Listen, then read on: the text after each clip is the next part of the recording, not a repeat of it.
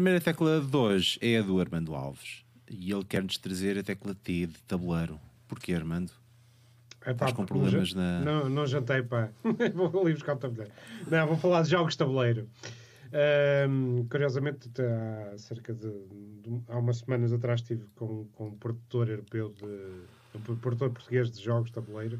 Conheci vários jogos e, ahm, e é engraçado como é que evoluiu e conversa com ele de como é que a pandemia fez crescer muito este este setor, o setor de jogos de tabuleiro, board games, eh, puzzles também, e, eh, e que teve um crescimento, sobretudo no início da pandemia, mas ainda hoje se verifica, e tiveram que enfrentar eh, diferentes desafios. Por um lado, muitos dos grandes. Do, o circuito antes estava montado, sobretudo, muito dependente do que era o retalho, de teres capacidade de ter um, colocar um jogo num- num- numa prateleira. Hoje em dia mudou completamente e tu hoje tens, num ano, são capazes de ser lançados mais de 5 mil jogos de tabuleiro e não há retalhista ou grande superfície que consiga ter esses jogos todos. Portanto, tem um shelf life, uma vida de, de vida de, de prateleira muito, muito curta. Ou aquilo vende nas primeiras semanas e torna-se um êxito, então sai, desaparece.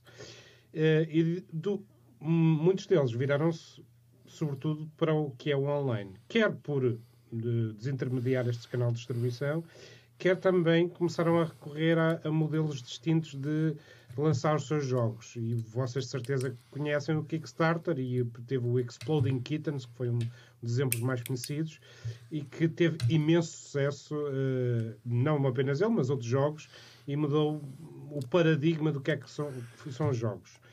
Ao mesmo tempo, a pandemia teve, teve essa hum, teve essa infelicidade as pessoas não se poderem juntar as famílias tiveram mais jogos ligeiros muitos jogos introdutórios mas os, os hardcore gamers os, os geeks dos board games passaram a ter menos possibilidade de fazer e tiveram que desintermediar. Há plataformas que hoje já permitem jogar alguns desses jogos, como por exemplo o Azul, o Carcassonne, que já podem ser jogados online. E é curioso ver que quando pensamos que de repente toda a gente se vira para o digital e, e, e afins, eh, um, este tipo de este tipo de, de entretenimento voltou a ter eh, um ressurgimento, não apenas, lá está, jogos de tabuleiro sim, mas não apenas os jogos, os jogos de puzzles, inclusive quando houve o, o- aquela série da Netflix, o, o xadrez, inclusive, teve, teve esse ressurgimento. Portanto, é curioso e eh, ia-vos perguntar eh, como é que vocês viam isto e, acima de tudo, se querem dar sugestões para este Natal de jogos de tabuleiro. Eu, eu ia começar eh, curiosamente com isso, porque a sugestão que eu ia dar era ah, esse jogo ah, do que, que, viu, que veio da série, que não sei se as pessoas conhecem este jogo ah, da Netflix, que é do Queen's está, Gambit. está É um licenciado, está, está licenciado cá em Portugal também. Sim, mas é um jogo muito bom. Nunca antes visto. É um jogo muito bom, nunca antes visto. E não sei como é Chamado que- xadrez, não é? Não, mas a, a parte curiosa é que é um board game e ele tem uns, uns dísticos, umas, umas bolachazinhas em vez das peças verdadeiras.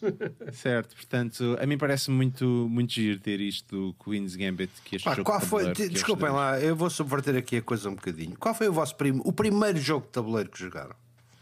Uh, opa, teve que ser Monopólio, acho que. Não, não, o jogo da Glória. Glória. Ah, ok. Também eu. Do- dois para a Também Glória, eu. três para a Glória. O Vitor não é demasiado novo para saber o que é o jogo da Glória. É, ele Então, aqui conheceu primeiro a jogo. filha da Glória. Pá. Sim, é. É muito provável, porque, porque eh, eu, eu, eu há dias eh, e hoje, quando, quando vi a Ah, tecla. já sei o que é que é. Já sei o que é que é. Já sei o que é que é. O sabichão. Não, ah, sim. ah, O Sabichão? é capaz, já me lembro. Ah, deve ter sido um destes, mas já sei o que é que é o jogo da Glória. Já me lembro. Eu lembro-me de ter jogado isso quando era miúdo. sim. Uma espiral. Ah, e também havia o Ludo, no, co- contemporâneo da, da, da, da Glória. E Um havia o jogo- bingo. Havia Os o bingo. cavalos, os cavalos. Eh, Não, o bingo eu já conheci bastante mais tarde, curiosamente. Eh, O mas- dos cavalos mas- era giro, das apostas. Pá. O. Era, o- eu não me lembro como é que se chamava. Pá. Não, não, não era, esse, não era esse. Não, não. Estamos a falar de uma coisa mais clássica, do tempo do, do- da Glória. E há dias, eh, quando aliás, há dias não, quando ontem vi a tecla do Armando, lembrei-me de algumas coisas da Majora, que, é, em termos portugueses, talvez o maior, o maior eh, marco em termos de, de jogos de tabuleiro. Pá, que teve coisas absolutamente épicas e, e que, eu, que eu recordo com alguma, com alguma saudade. Eh, Nos meus 12, 13 anos, eles tiveram uma coisa chamada Fórmula 1, eh, que era uma corrida basicamente de dados com carrinhos numa pista. De certeza que era Fórmula 1, não seria a Fórmula D o que tu estás a falar. É possível, é possível. Tinha a uma Fórmula D pista- é uma delícia de um jogo. Pá. Epá, eu adorava aquilo, até porque os peões eram pequenos carrinhos de Fórmula 1, eh, não eram provavelmente Sim. aquele peão típico de aquele peão típico de marcador que parece um duende, parece um, um emoji da, da, da Microsoft, mas sem braços, eh, que, é o que, aquilo, que é o que aquilo me faz lembrar quando, quando eu vejo esses, esses peões. Eh, claro que o Monopólio é- é- é É horrível. Pá. É, é um dos piores jogos de tabuleiro alguma vez criados. Mas é intemporal, houve coisa, houve aí uma época de ouro na, na- a bolsa, o petróleo, O petróleo, uma petróleo. Caramba, o mas risco, o, o mais risco. antigo de todos é, Ah, o, risco, ser o, risco, o risco foi o jogo de tabuleiro que eu já joguei mais, ah, para além do Monopólio, foi, foi o risco. Ah. Esse fez uma parte da minha infância, fez. E, curiosamente, o, e, e o o antirrisco... risco original, espera, e o risco original da- da década de 80 ou 90 está à venda na- no eBay por 200 e poucas libras. Ah, portanto, aquele original que nós jogámos na altura quando éramos miúdos Sim. está agora super caro ah, para as pessoas que querem um bocadinho mais de nostalgia da coisa. Mas só pegando um bocadinho no tópico do, ali do Armando, eh, eu sou um grande fã de jogos de tabuleiro. Eh, e sim, houve vários que migraram para, eh, para a internet, tentando reproduzir de alguma forma o convívio que existia no tabuleiro. Mas eu acho piada porque alguns jogos de grande sucesso durante esta pandemia, nomeadamente o Among Us, não é mais do que a versão eh, digital de uma coisa tipo Werewolf ou o jogo da máfia para os mais antigos. Eh, só que em vez de nós termos nuance da cara das pessoas, as ações físicas, as posturas corporais, eh, o jogo mostra uma série de ações e depois para e toda a gente vota quem é o saboteur eh, a bordo da nave. Eh, epá, é, mas é basicamente o mesmo jogo, só que é uma adaptação muito feliz ao meio digital. Eu tenho imensa pena que grandes jogos eh, hoje tenham más adaptações digitais. Por exemplo, o Magic eh, tem sido maltratado ao longo dos anos, o Magic the Gathering, o, o Ainda Catan, mexe, eh, ainda mexe o Magic the Mexe, Gathering. me- claro que mexe. Aliás, porque é o melhor jogo do género de, de card collectibles. Mas Não entrei, forma- não consegui, não baixou em mim o espírito Magic the Gathering. É, mas uh, agora há jogos modernos, nomeadamente o Marvel Legends e coisas desse género, que, que pegam na fórmula do, do Magic e criam uma série de novos elementos que tornam o jogo mais divertido. Uh, Ba- Baixou, o Mastermind, baixou o Mastermind. Eh, não sei se vocês não tiveram também uma fase de enjoo. Também tive a fase Mastermind também. Eh, mas deixa-me dizer-te que houve alguns jogos que, que- de tabuleiro que eu tento eh, jogar. A versão digital nunca é igual a jogar com as pessoas à volta da mesa, até porque as pessoas à volta da mesa usam o jogo como um pretexto para uma série de conversas e uma série de piadas e uma série de coisas que acontecem fisicamente e que são irreproduzíveis online. Eh, mas há umas boas adaptações digitais de jogos, eh, nomeadamente o Catan, que era um jogo com grande popularidade antes da pandemia.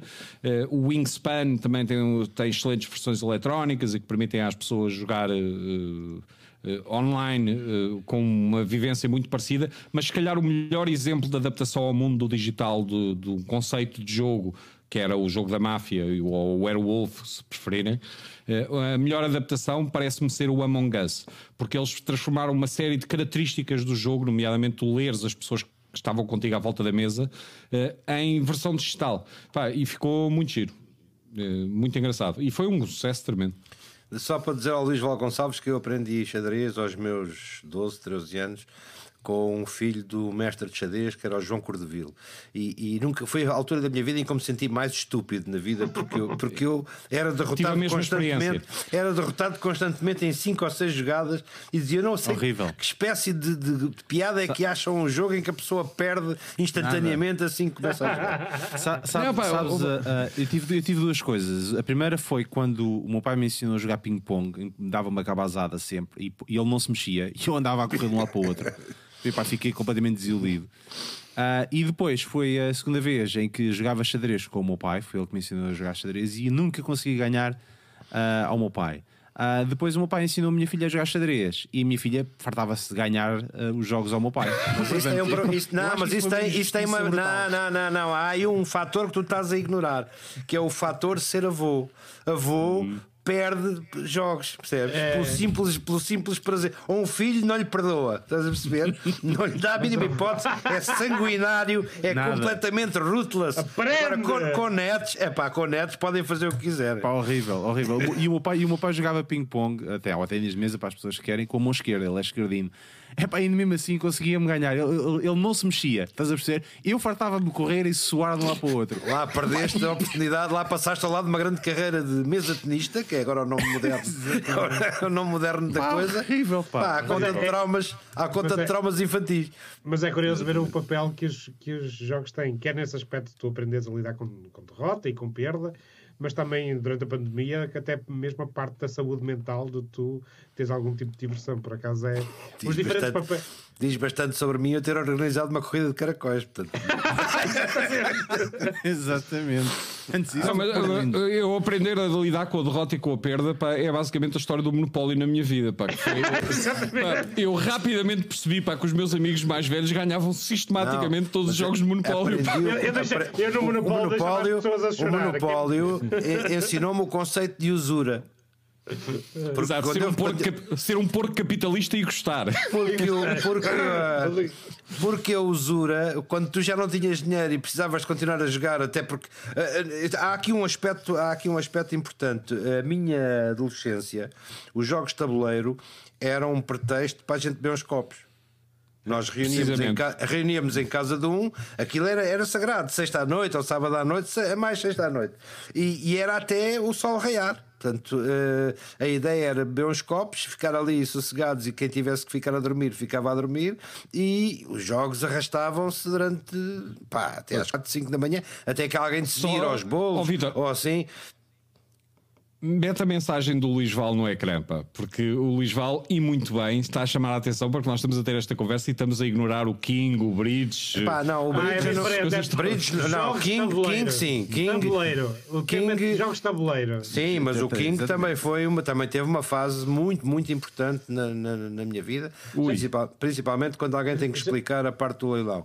Bridge, epá, eh, o Bridge é, como o sexo. O Bridge é como o sexo. Ou, ou tens um bom parceiro ou tens uma boa mão. Muito bem.